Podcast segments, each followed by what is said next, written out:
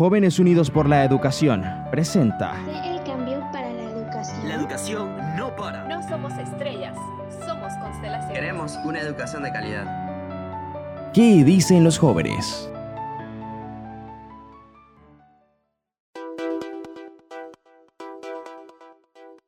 Bienvenidos sean todos a otro sábado del programa ¿Qué dicen los jóvenes? Es un placer saludarlos. Les habla María Teresa Torres desde la provincia de Panamá y estaré acompañándolos en esta linda mañana. Como es de costumbre, no podemos iniciar el programa sin poner al día nuestros radios escuchas. ¿Qué les parece si les hago un breve resumen de lo que sucedió el programa pasado? Para ponernos en contexto, se abordó un tema de mucho interés. Me refiero a la educación política y participación ciudadana. Pudimos tener tres testimonios importantes de personas que han tenido una relación con la política y la participación ciudadana desde cerca. Les hablo de nuestra querida Erika Núñez, miembro de Jóvenes Unidos por la Educación, estudiante de Ingeniería Civil en la UTP y ex representante estudiantil en el COPEME de Wilber Hurtado, egresado del Laboratorio Latinoamericano de Acción Ciudadana 2019, estudiante de Derecho en la USMA y exdiputado juvenil 2017. Y por último, pero no menos importante, al señor Luis Carles, abogado y diputado electo para el periodo 2019-2024 en el circuito 23. Sin duda fue una entrevista muy entretenida donde pudimos conocer desde la voz de cada uno sus vivencias, cómo estas fueron distintas a lo que se imaginaban, cómo fueron esos procesos y la experiencia que les dejó. Pero no piensen que para el día de hoy no tenemos un tema interesante, todo lo contrario. Hoy queremos compartir con ustedes un tema importante para jóvenes unidos por la educación. Les hablo de las políticas públicas en educación. Para conocer un poco más acerca de este tema pasaremos con Valerie que nos compartirá el informativo del día de hoy. Informativo.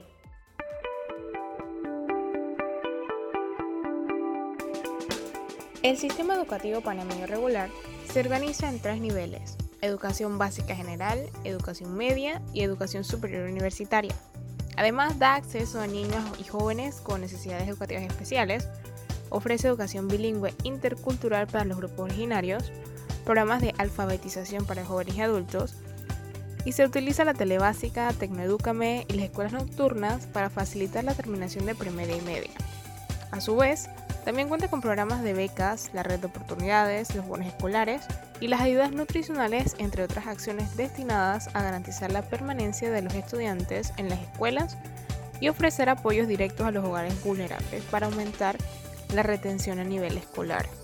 Sin embargo, a pesar de todos estos esfuerzos, el acceso a la educación preescolar, premedia y media aún no llega a todos. De acuerdo con las cifras del Departamento de Estadísticas de la Dirección de Planeamiento Educativo del Ministerio de Educación, para el año 2017 la matrícula total del sector oficial era de 715.278 a nivel de primaria, premedia y media, las mismas estadísticas indican que un total de 12.500 niños, niñas y adolescentes salieron del sistema escolar. Sin embargo, no se cuenta con una investigación o un estudio que permita identificar las causas, pero eventualmente pueden estar relacionadas con la pobreza, embarazos adolescentes, vulnerabilidad social y consumo de sustancias. En educación primaria, a pesar de la alta cobertura que está reflejada un 94%, los estudiantes de sexto grado tienen logros educativos deficientes, como se muestran los resultados de las pruebas TERCE y CRECER de 2018, donde Panamá ocupa los últimos puestos a nivel regional. La tasa de analfabetismo es baja, sin embargo, al interno del país existen grandes brechas entre hombres y mujeres de las comarcas indígenas. Las desigualdades entre las zonas urbanas e indígenas en términos de matrículas es muy grande y muy pocos jóvenes indígenas logran terminar la educación media. Por otro lado, el 40% de los jóvenes no terminan sus estudios escolares, limitando sus posibilidades de insertarse al mundo laboral. A todo esto también se le debe anexar factores importantes para el desarrollo educativo eficiente, como la infraestructura, el acceso a Internet, materiales para desarrollar las clases y la capacitación continua de los docentes. A pesar de los avances del sistema educativo panameño, aún es un reto para el país garantizar una educación inclusiva, equitativa y de calidad que promueve oportunidades de aprendizaje durante toda la vida para todos. Es por eso ahí la importancia de las políticas públicas educativas, que son objetos estratégicos de larga duración, sostenibles en el tiempo, con proyectos y planes de acción debidamente formulados y planificados para promover una educación de calidad.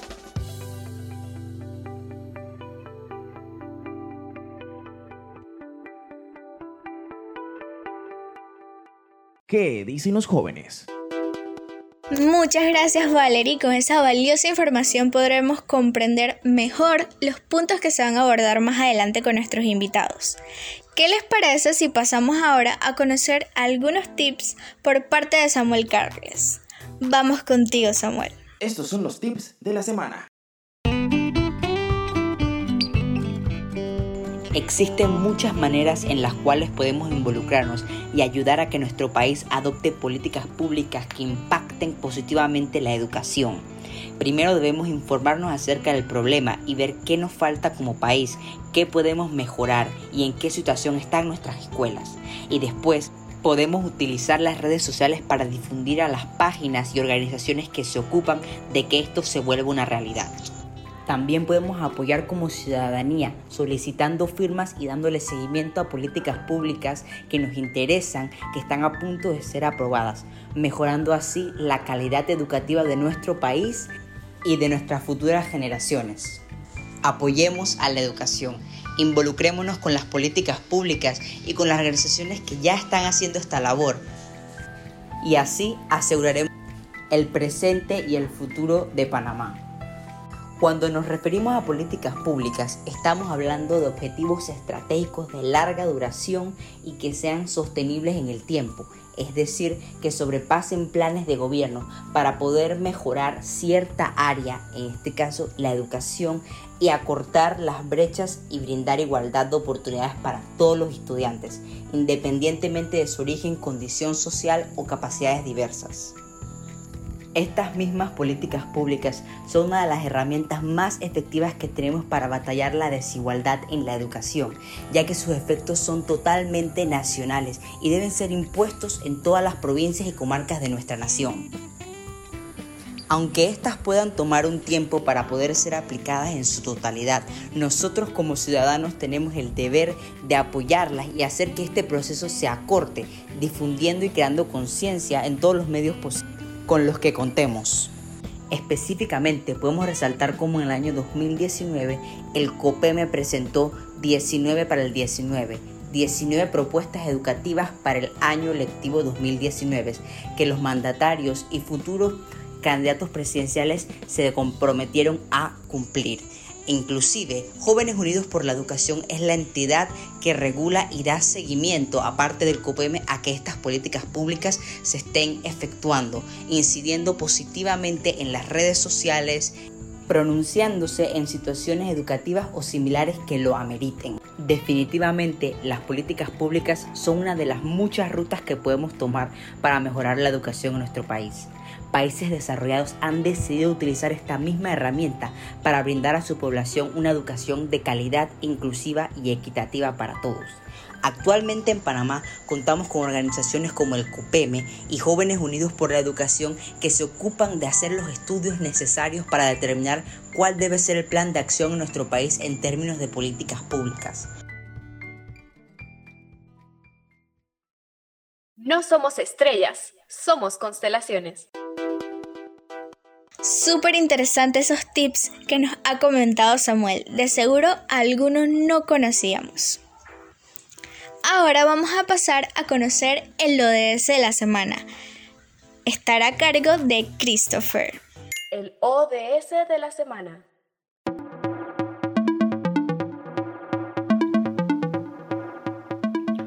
Hola, yo soy Christopher Navarro y les voy a hablar sobre las políticas públicas de educación en torno a los objetivos del desarrollo sostenible.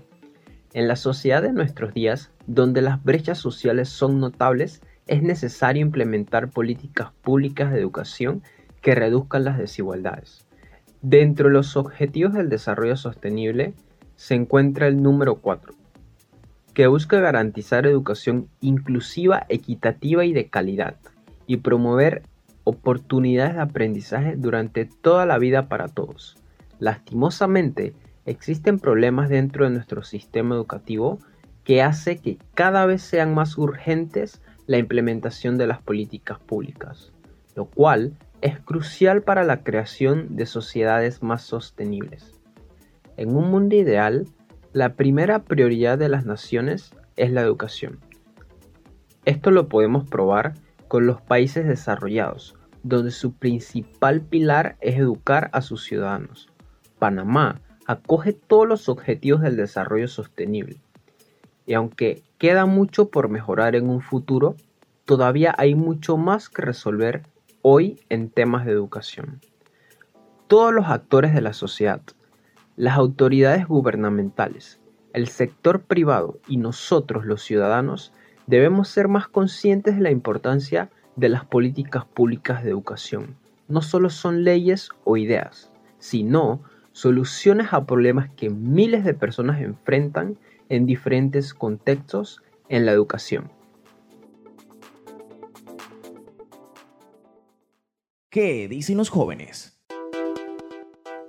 Muchísimas gracias Christopher. Ahora sin más, vamos a pasar con nuestro panel. Les comento que este sábado tenemos el honor de contar con personas de la casa. Son tres invitados súper queridos. El primero de ellos es Junior Castillo, estudiante de Administración de Empresas y miembro de Jóvenes Unidos por la Educación. La segunda invitada es Cristina Filloy, estudiante de Derecho en la USMA y miembro de Jóvenes Unidos por la Educación. Y nuestra última invitada es nuestra querida mentora Nivia Rosana Castrellón.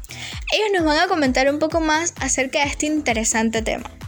Así que ya no los vamos a hacer esperar más y vamos a pasar con la encargada de entrevistarlos, nuestra querida Nilka Góndola desde Colón. Adelante, Nilka. Entrevista.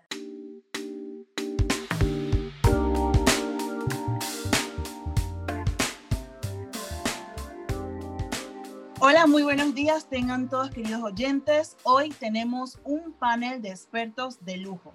Nos acompañan Junior Abdiel Castillo, él es estudiante de administración, miembro fundador de Gemadis. También nos acompaña Nivia Rosana Castrellón, ella es mentora de Jóvenes Unidos por la Educación, multifacética, emprendedora social, activista, abogada, educadora y creyente en la juventud.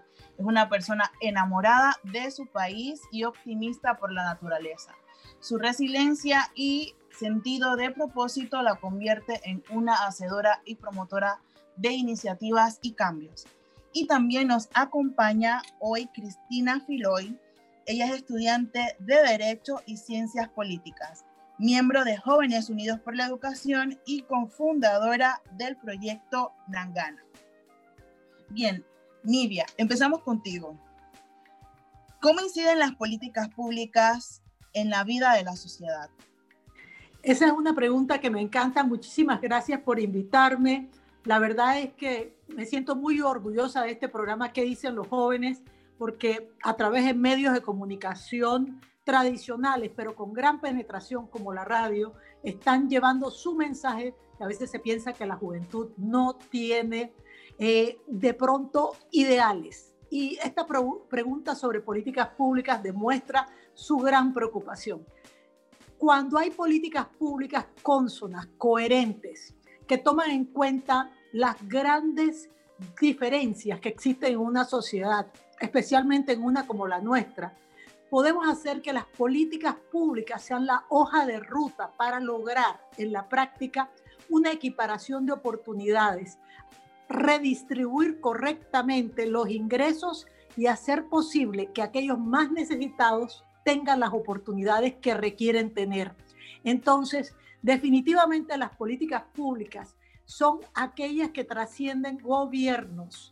Tenemos la costumbre de políticas de eh, cada cinco años. Definitivamente eso no ayuda a una sociedad y necesitamos en la práctica aquellas políticas que trasciendan administraciones y que se respete el hecho que las políticas públicas y la administración en un país están hechas para servir a la ciudadanía, no de manera contraria.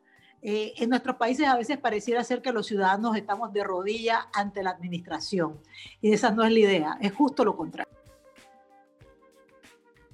Muy bien, excelente. Y siendo Panamá pues, un país en el que hace falta tanto en políticas públicas en temas de educación, ¿cuáles son esas políticas públicas que existen actualmente en Panamá? Esa es una excelente pregunta y qué bueno que, lo, que la hacen ahora, en vísperas de una convocatoria de un diálogo que va a abordar temas de interés para el país. Fíjense, Panamá finalmente, después de muchos esfuerzos, logra en 2016 sentar a actores que tradicionalmente no convergen en ideas y en 2017 se entrega un documento que contiene 37 políticas públicas y 241 líneas de acción en los ejes de calidad de la educación, equidad de la educación, gestión administrativa, inversión y formación docente. Y de allí también se indica que para darle seguimiento, porque Panamá es experto en diálogos, tenemos una colección de entregables de esos diálogos que no son ejecutados. Entonces, debemos partir del hecho que el problema en Panamá no es lograr consenso. El problema en Panamá es hacer que se ejecuten los consensos y que se respeten los acuerdos. Habiendo dicho eso, Panamá eh, crea eh, el Consejo Permanente Multisectorial para la Implementación del Compromiso Nacional por la Educación, que es un ente multisectorial adscrito al Meduca, que Meduca participa como un actor más, y en esa instancia se hacen algunas decisiones fundamentales. La primera, por supuesto, eh, que se establece eh, una priorización de cinco metas de 2019 a 2022. Incluye sistemas de información que tanta falta nos hacen especialmente en momentos como ahora que tenemos que dar educación a distancia, la descentralización que tanto falta nos hace precisamente porque no sabemos a veces cómo lograr que Planta Central conozca la realidad de los niños en Canquintú, por ejemplo.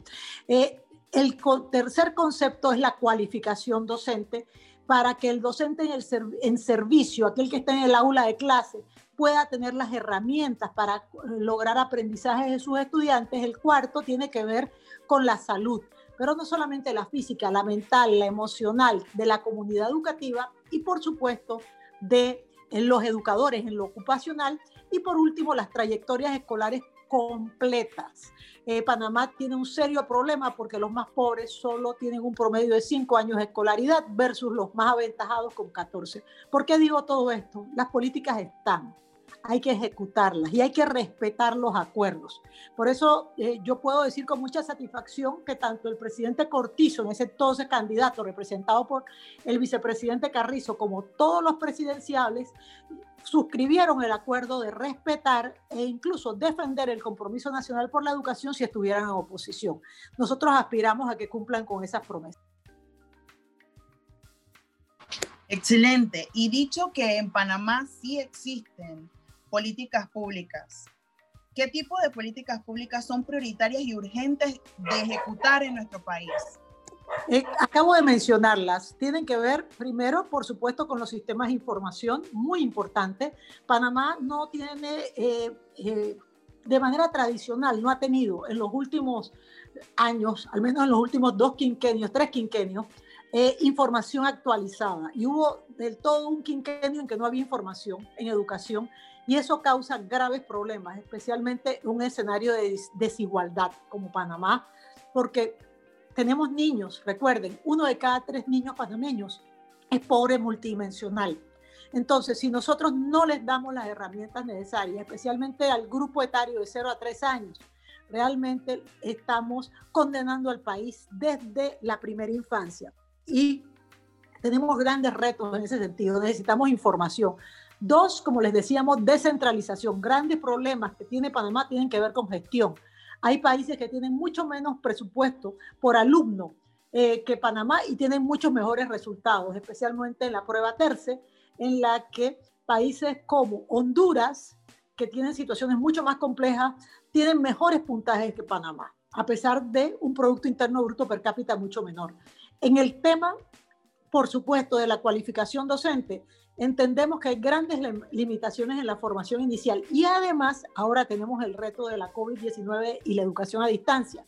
Entonces eso significa que debe haber un sistema que le dé las herramientas a los docentes para poder hacer su trabajo de manera correcta, para poder manejar el gran peso en lo socioemocional de la educación a distancia, para, tanto para el educador como para los estudiantes y sus familias, y por supuesto el uso de las herramientas tecnológicas, pero para poder ofrecer educación de calidad. Por ejemplo, el cuarto, la cuarta meta priorizada tiene que ver con la salud. Y justo eh, desde la salud en los propios centros educativos hasta la salud física de los niños, mental, emocional, y entender que una persona que está bien en todos los aspectos va a ser una persona que rinda, va a ser una persona que tenga impacto, ya sea estudiante, padre de familia o directivos o educadores. Entonces, esto es una meta que debe ser una prioridad nacional y especialmente en el caso de nuestros educadores, porque ellos son los custodios de nuestro gran capital humano, que son nuestros niños, niñas y jóvenes. Y por último, las trayectorias escolares porque nuestro país, si no le da el nivel de educación a los niños y además no hay la escolaridad correcta, vamos a tener serios problemas y les explico por qué.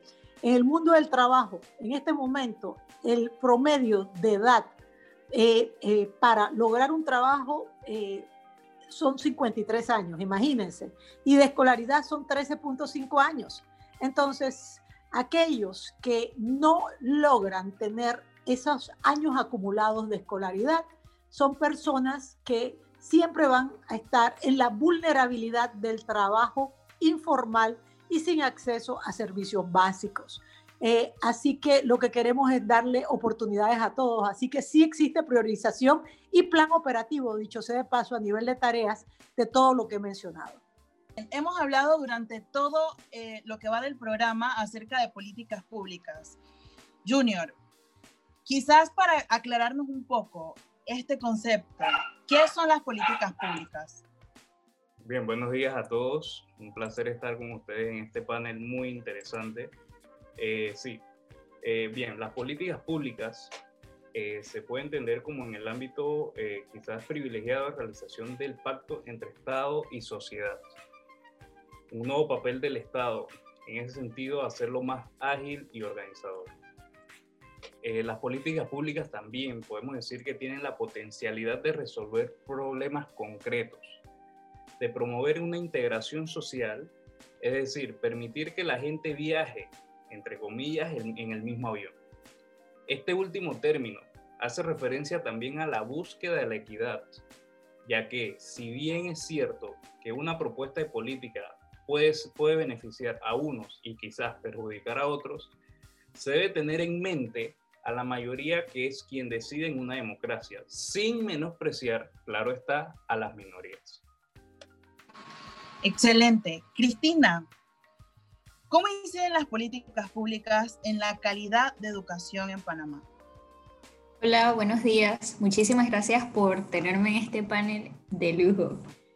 Y pues sí, como se ha mencionado anteriormente, las políticas públicas son planes, programas, proyectos, actividades que el gobierno diseña y gestiona para atender una necesidad de la sociedad, para alcanzar una meta, para plantear una solución. Entonces, en otras palabras, las políticas públicas son las acciones concretas que el gobierno puede emprender para lograr un objetivo. En este caso estamos hablando de asegurar calidad en la educación de Panamá, ¿verdad? Las políticas públicas representan y tenemos que verlas como el plan que hay que tomar y ejecutar. Entonces las políticas públicas te dicen, estos son tus límites y esta es tu hoja de ruta que tienes que seguir. Ahora bien, puede ser un poco obvio, pero obviamente las políticas públicas tienen que estar correctamente diseñadas. Para ello, eh, bueno, se tiene que hacer o conducir una investigación exhaustiva de todos los factores que influyen o que rodean el problema que se pretende arreglar o solucionar. Y es importante que se, se, conduzca un análisis de estos datos obtenidos para poder empatizar y comprender de verdad cuál es la vida y cuáles son los problemas, cuál es la realidad que está pasando, eh, por la cual está pasando el estudiante panameño. Entonces, es necesario que las políticas públicas tengan objetivos específicos establecidos.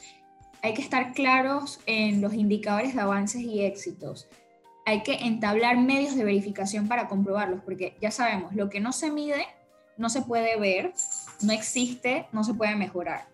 Así que si una política pública está mal diseñada, mal ejecutada, mal evaluada, naturalmente el proceso va a ir mal. Y no importa cuánto dinero o cuánto tiempo se invierta en esta política pública, no va a ser útil si no ha pasado por este proceso de estar bien diseñada, bien ejecutada, bien evaluada. Así que si queremos mejorar la calidad de la educación en Panamá a través de políticas públicas, es importante hacerlas bien. Así que sí, para bien o para mal, las políticas públicas influyen en la calidad de la educación. Junior, eh, Cristina mencionaba que para que funcionen las políticas hay que, o sea, para tener buenas políticas hay que hacerlas bien. Esto es lo que mencionaba Cristina. Pero para que funcionen, ¿qué es necesario hacer? ¿Qué es necesario dejar de hacer para que estas políticas públicas que eh, Nivia estaba mencionando que ya existen, que posiblemente se pueden implementar nuevas, pero ¿qué es necesario para que realmente funcionen? Bien, excelente pregunta y yo considero que es muy importante para principalmente para los jóvenes, eh, más ahora que estamos tenemos una ventaja que son las redes sociales y, y nos brindan mucha información, pero eh, eh, también eso tiene unas ventajas y, y lo voy a decir más adelante. Yo como jóvenes debemos entender, considero que debemos ser los protagonistas de los cambios, empezando por ahí. No, eh, no solo ser los críticos, ya sea en redes sociales, sino hacer cumplir nuestro rol como ciudadanos activos, proponiendo, poniendo en práctica la participación ciudadana con miras de mejorar los problemas que tenemos en nuestro entorno. En este caso específico estamos hablando de la educación pero podemos poner ejemplos más puntuales. Quizás en una comunidad hay un problema eh, que es de, de, la recolección de basuras y desechos eh, familiares. Si ellos ven que están teniendo ese problema, no solamente esperar que, que el, el, gobierno o la empresa pueda, tenga que hacer el trabajo, sino buscar alternativas de quizás con la comunidad tener un, un lugar específico y tratarlas principalmente eh, los desechos, que, porque una cosa es basura y otra cosa es desecho. Entonces, tratar los desechos, reciclar, eh, separarlos, ese puede ser un ejemplo muy claro en cómo podemos ser protagonistas de esos cambios y eso es un problema muy grande en el país. Eh, y hay muchos más. También con esto puedo decir que, que también como jóvenes debemos seguir evaluando, analizando lo que sucede en nuestro entorno y hacer recomendaciones para, para ejecutarlas.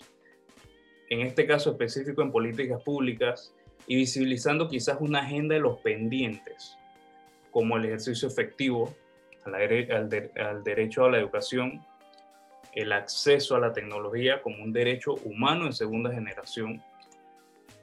Quizás, y esto, esto hay que tenerlo muy en cuenta, mediante foros como estos, artículos de opinión, escritos, actividades y, y todas las herramientas necesarias para, tener, para llegar a esta finalidad de ejercer una ciudadanía efectiva.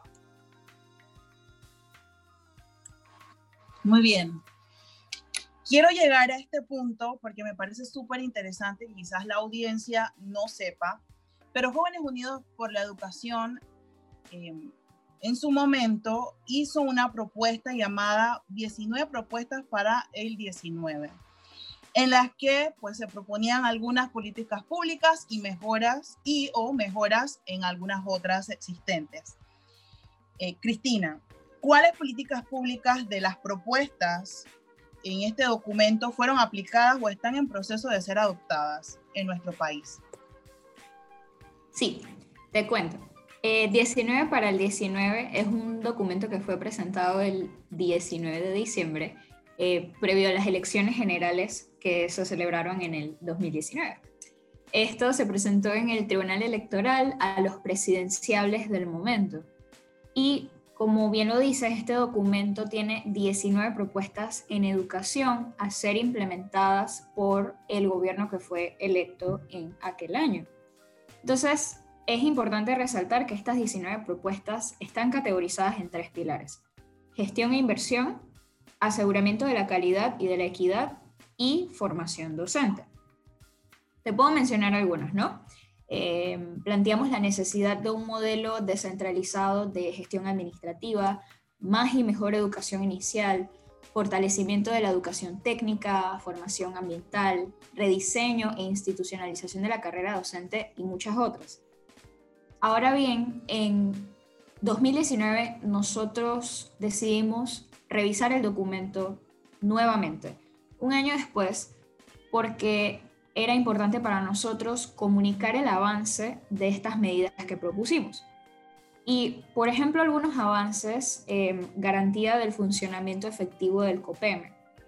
El COPEME es una institución que surge del Compromiso Nacional por la Educación y pues eh, nosotros determinamos que en 2019 el COPEME realmente se esforzó en consolidar su institucionalidad, ¿verdad? El COPEM es una institución que se caracteriza y que le aporta mucha credibilidad el hecho de que rinden cuentas de manera pública. Em, otra, por ejemplo, que discutimos fue conocimientos y competencias mínimas de aprendizaje. Em, nuestro país cuenta con derechos fundamentales de aprendizaje definidos. Esto nos dice qué tiene que saber el estudiante, con qué profundidad y qué es lo que puede hacer con estos conocimientos pero estos derechos eh, fundamentales de aprendizaje son pocos conocidos.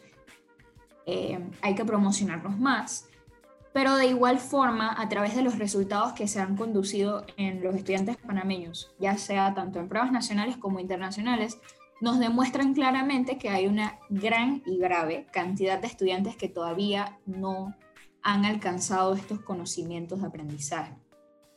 También, por ejemplo, eh, está pendiente la creación de agencia de medición de la calidad y equidad de la educación, em, a pesar de que sí, em, y se, y se eh, felicita que hemos conducido y hemos aplicado más pruebas nacionales en educación a los niños y jóvenes. Y, por ejemplo, respecto a más y mejor educación inicial, eh, sí hemos visto que hay una tendencia de nuevas iniciativas para atender a la primera infancia, sin embargo, em, la cobertura sigue siendo baja y los niños pobres son los que menos educación inicial reciben y esto agrava el problema. A pesar de ello, em, tenemos una eh, miembro de las más antiguas en jóvenes, su nombre es Ana Isabel Castillo, ella está ahorita mismo trabajando en el MIDES en primera infancia y hemos aprendido muchísimo con ella. Ella estuvo en Estados Unidos y regresó hace no mucho. Y sí, como te comento, hemos aprendido muchísimo con ella y estamos viendo en qué podemos trabajar juntos para este problema que en verdad no se toca mucho y es muy, muy, muy importante porque sienta las bases de la educación del niño. ¿no? Otra cosa, por ejemplo, es uso de la tecnología en la promoción de los aprendizajes la pandemia nos obligó a que ahora todo lo que aprendemos es a través de la tecnología, ¿no? Y creo que todos hemos quedado en shock porque pensamos que eventualmente las cosas se iban a ir sistematizando más y poco a poco se iba a integrar eh, la tecnología en el aprendizaje, pero que iba a tardar un tiempo, ¿verdad? Ahora es de que, boom, todo es así. Y bueno, pues nos hemos ido adaptando y como mencionaba Nivia, eh, de todos modos, hay que ver que la tecnología es una herramienta de oportunidad, pero no todos la tienen. Así que hay que seguir y, asegurar que hay esa cobertura de todos los jóvenes y todos los niños y que nadie quede por fuera, ¿no? Cualquier cosa, también los invito al canal de YouTube de Jóvenes, Jóvenes Unidos por la Educación. Pueden encontrar el webinar que hicimos sobre el tema de todo, el, presentamos el avance de de todos los avances que encontramos de las propuestas que hicimos y estuvo muy, muy cool el evento. Después hubo un panel y todo con la ministra e invitados internacionales. Y bueno, pues los invito a ver ese webinar también, si quieren saber un poco más. Excelente, muy bien. Hay algo que también tenemos que resaltar. Ustedes fueron parte del Laboratorio Internacional de Incidencia Ciudadana. Junior, tú también fuiste parte en 2018. Ustedes tuvieron contacto con fundaciones e instituciones chilenas. Ellos, eh, para los que a lo mejor no lo saben, Chile es uno de los referentes en cambios educativos y Jóvenes Unidos por la Educación tiene muy buenas alianzas con ellos. De, esos, de esas experiencias que ustedes tuvieron, Junior, eh, con estas instituciones chilenas, comparando un poco con Panamá, ¿qué otros cambios deben darse para que nosotros a lo mejor nos encaminemos un poco eh, a realmente que las políticas públicas puedan ser efectivas en este país? Sí, mira, yo tengo una anécdota con, ahora que me comentas sobre el Laboratorio Internacional de Incidencia Ciudadana. En su momento, cuando estábamos haciendo, dando los proyectos, el informe final, algo que dijeron los chilenos, es que eh, los panameños sabemos ejecutar los proyectos que nos proponemos. O sea, las ideas ellos las pueden dar, pero al momento de ejecutarlas y llevarlas al, al plan de acción, nosotros somos muy buenos en eso. Y eso, eso lo tengo siempre en cuenta porque, como está diciendo anteriormente, nosotros debemos ser los actores de los cambios. Ahí, y, y ya tenemos precedentes, como tú dijiste, en otros países ya hay cambios en educación muy importantes, pero yo pienso que la ciudadanía es la que debe estar ahí, vigilante, para hacer esos cambios. Eh, y con el tema actualmente que, está, que se está viviendo a nivel mundial, que es la pandemia de la COVID-19, eh, yo pienso que reflexionando, yo pienso que, que, esta pandemia lo que hizo fue sacar la realidad que estamos viviendo hace décadas, que es una educación no muy buena, que no es equitativa, no es integral, y entonces ahora con esta pandemia lo evidenció 100% no es que a consecuencia de, sino gracias a la pandemia se ha evidenciado esto. Entonces, como estaba diciendo, hay problemas que vienen desde hace décadas y que no han sido resueltos o no se ha tomado la importancia que merecen.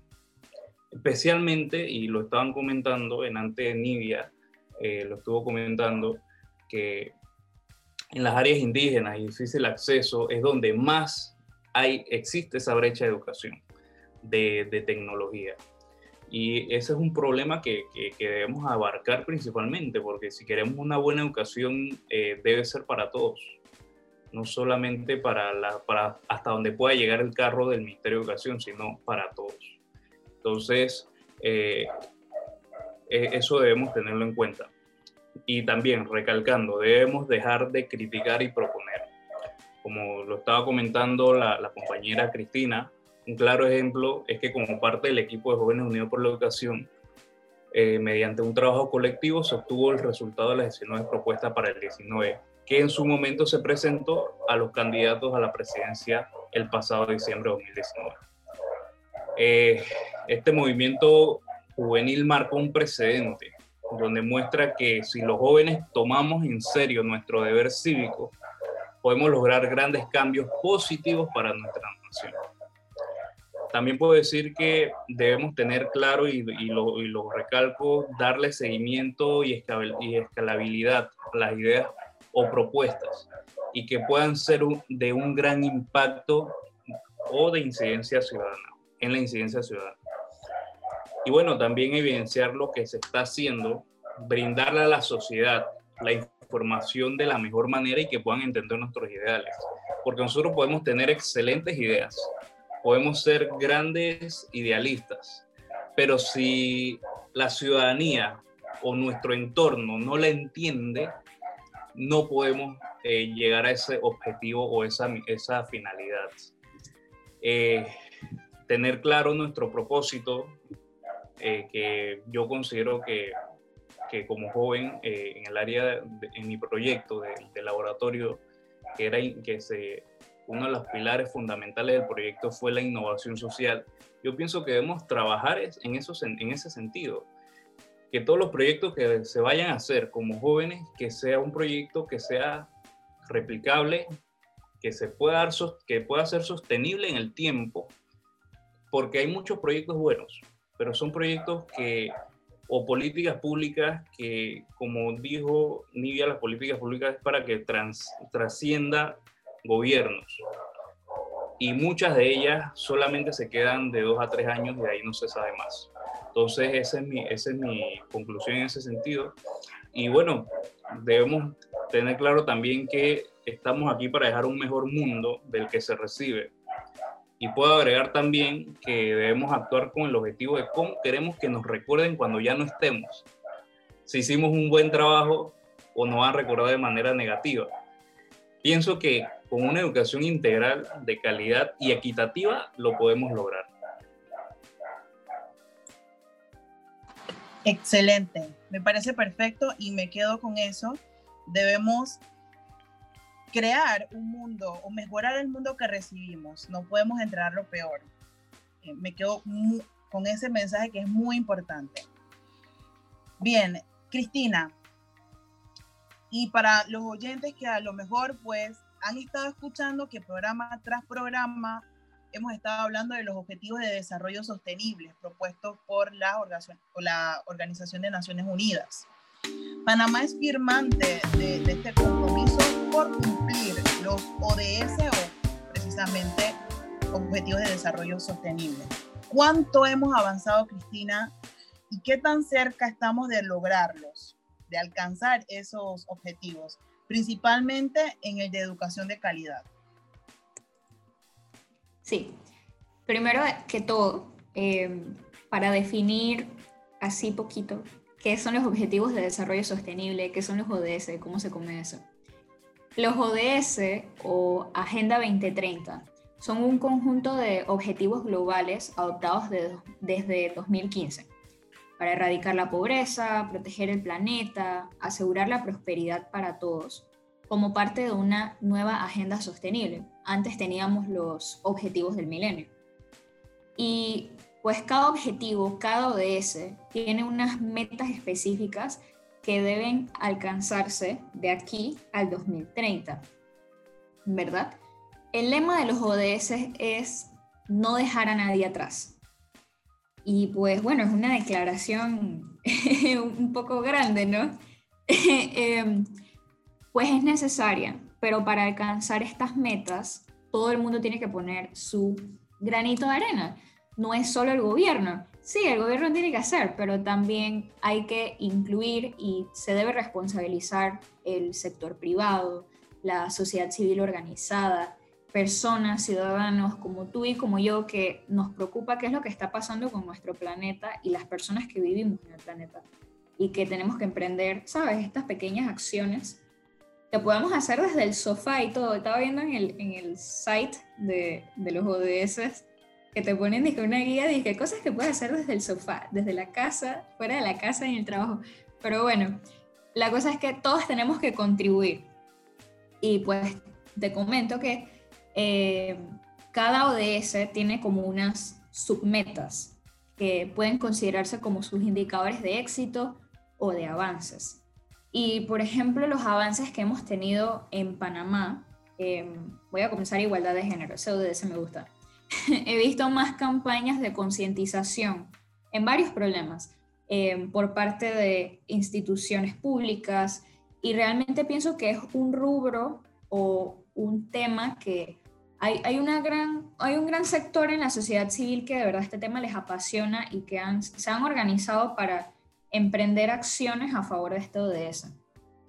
Em, respecto al ODS 8, eh, trabajo decente y crecimiento económico, pues bueno, um, obviamente por la pandemia hemos tenido varios setbacks, varios atrasos, eh, mucha gente ha perdido su empleo y pues es algo que ahora hay que volver a mejorar, pero por ejemplo algo positivo que he percibido es que eh, se ha consolidado más en Panamá la cultura del emprendimiento, que eso es muy importante. Por ejemplo, ODS 9, que tiene que ver con la innovación, como te comenté anteriormente, que la pandemia nos ha obligado a, adaptarnos a, la tecnología a un punto y a un nivel que nosotros nunca pensamos, o sea, que esto iba a suceder tan pronto, ¿no? Pero hemos visto los beneficios que eso conlleva y bueno, esperemos que se mantenga en el tiempo. Y, por ejemplo, ODS 13, Acción por el Clima, muchas instituciones del Estado, muchas ONGs han tomado iniciativas en las que invitan a participar a los ciudadanos y creo que muchas personas realmente han abierto los ojos de para ver qué es lo que está pasando con el clima y cuáles son sus consecuencias. O sea, por ejemplo, hace unos días estábamos eh, viendo todos los estragos que pasaron en tierras altas y pues, ah, y no puedo dejar de mencionar los chicos que están cursando ahora mismo el Laboratorio Latinoamericano de Acción Ciudadana, JAC.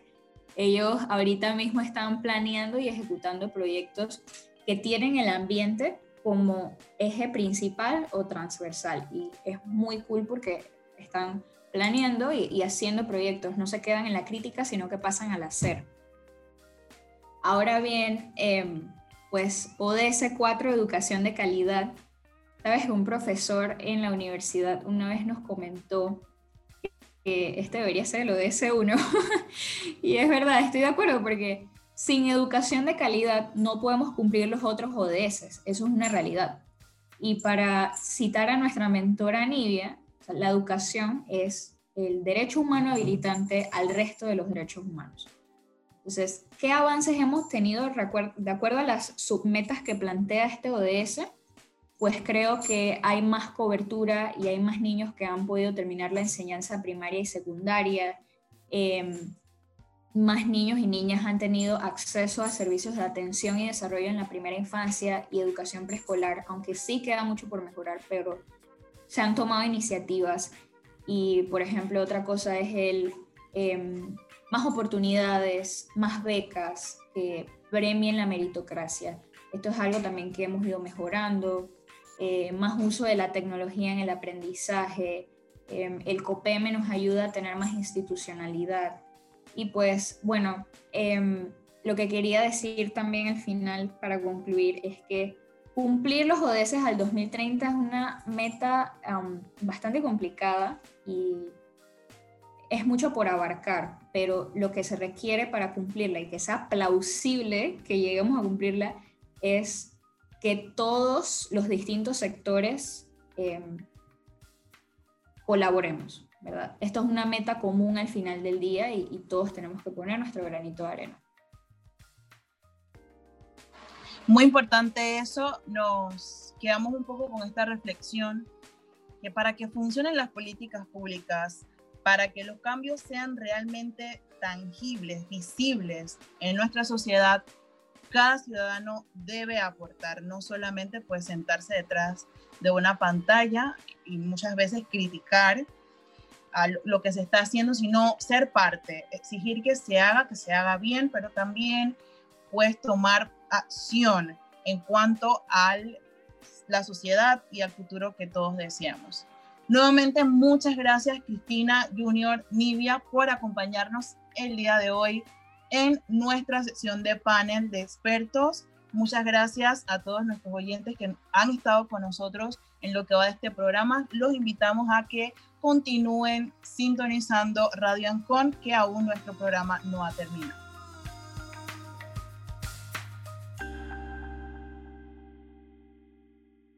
No somos estrellas, somos constelaciones.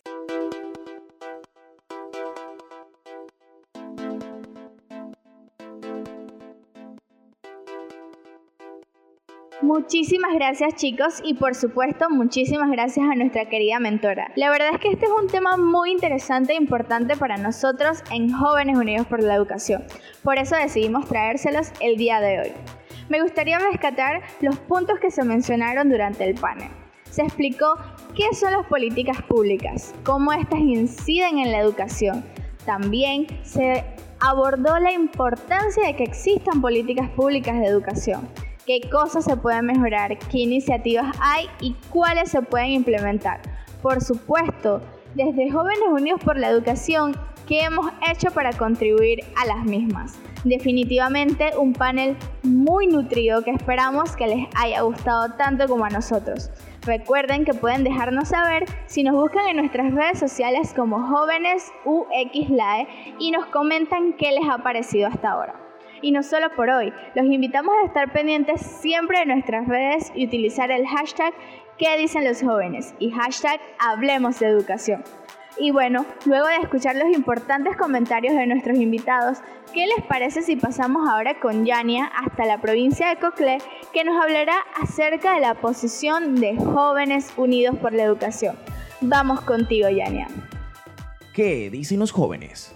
En Jóvenes Unidos por la Educación creemos que Panamá es un país con altas tasas de crecimiento e integración económica pero estas ventajas no están beneficiando a la mayoría de su población en términos de obtener una educación de calidad, y esta se ha convertido en un problema nacional. Debido a que la calidad de experiencia educativa depende mucho del personal docente, los procesos nacionales de selección, formación y evaluación de los educadores son de suma importancia en la política pública. El informe del Programa de Educación del Diálogo Interamericano y Unidos por la Educación, Panamá, el estado de las políticas públicas. Evalúa el estado actual de las políticas docentes en Panamá y ofrece un conjunto de recomendaciones para abordar los retos y cuello de botella existentes. Este informe nos habla sobre la inversión panameña en educación que desde el 2004 ha variado entre 3 y 3.5% del Producto Interno Bruto. La administración que inició en el 2014 ha aumentado esta inversión. El sistema educativo nacional cuenta con casi un millón de estudiantes, más de 68 mil docentes y aproximadamente 8 mil escuelas en total. Con respecto a los logros realizados en los últimos años, Panamá tiene cobertura de un 60% en la oferta de educación preescolar para los niños de 4 años. Ya ha universalizado su oferta de educación primaria 4 años, muestra una tasa de alfabetismo de 94.5% y una tasa creciente de la matrícula de educación universitaria. Datos del INEC 2017. Las pruebas internacionales muestran estas discrepancias. En el tercer estudio regional comparativo y explicativo, TERCE, de la UNESCO en el 2013, Panamá está por debajo del promedio de la región. La gran mayoría de los estudiantes panameños se ubica entre los dos niveles más básicos, con muy pocos alumnos en los niveles más avanzados. Entre las cifras más llamativas del terce se resalta que en el caso de los niños llegando al tercer grado, casi un tercio no puede escribir, casi la mitad no puede leer y más del 60% no tiene el nivel adecuado de conocimientos matemáticos. Las disparidades presentadas reflejan evidentes problemas de equidad y calidad. Panamá es un centro logístico regional y global, con tres cuartos de la producción nacional proveniente del sector servicios, orientados en gran medida al ámbito internacional. La mayoría de requerimientos del mercado laboral se, encuentran vinculados al sector servicios y requieren relativamente altos niveles de educación. Panamá necesita poder contar con un sistema educativo de calidad que sirva para preparar a todos en participación productiva y en términos de construcción de una sociedad incluyente basada en la práctica de valores. Para asumir este reto es menester enfocarse en las políticas públicas docentes. Jóvenes Unidos comparte el pensar de este informe e invita a las autoridades a rediseñar e implementar una nueva evaluación docente basada en criterios de desempeño, resultados de aprendizaje y observación de clases. A crear e implementar un sistema nacional para la certificación docente que contemple el rango de competencias necesarias para la enseñanza efectiva y el perfil requerido en el aula, y a desarrollar una agenda de investigación con un presupuesto adecuado vinculada con la implementación de pruebas nacionales e internacionales de aprendizaje. ¿Qué dicen los jóvenes? Muchísimas gracias Yania por compartir nuestra posición y hacer que se escuchen nuestras opiniones, que esperamos que lleguen a la mayor cantidad de rincones de nuestro país. La verdad me ha encantado el programa, ha sido un tema muy importante el que abordamos el día de hoy. Y nada, antes de irnos, quiero hacerles la invitación a que nos sigan escuchando todos los sábados a esta misma hora. Que nos comenten si les han gustado los temas, que nos propongan también temas y por supuesto que se sumen con nosotros a hablar de educación. No olviden seguirnos en nuestras redes sociales como jóvenes UXLAE para que se enteren de todas nuestras actividades. Y recuerden sintonizarnos todos los sábados por Radio Ancom. Esto fue ¿Qué dicen los jóvenes? Acabas de escuchar ¿Qué dicen los jóvenes? Un espacio en donde los jóvenes hablan, opinan y proponen soluciones a los retos que enfrenta nuestro país. Te esperamos el próximo sábado a esta misma hora, 9 de la mañana, por Radio Ancon.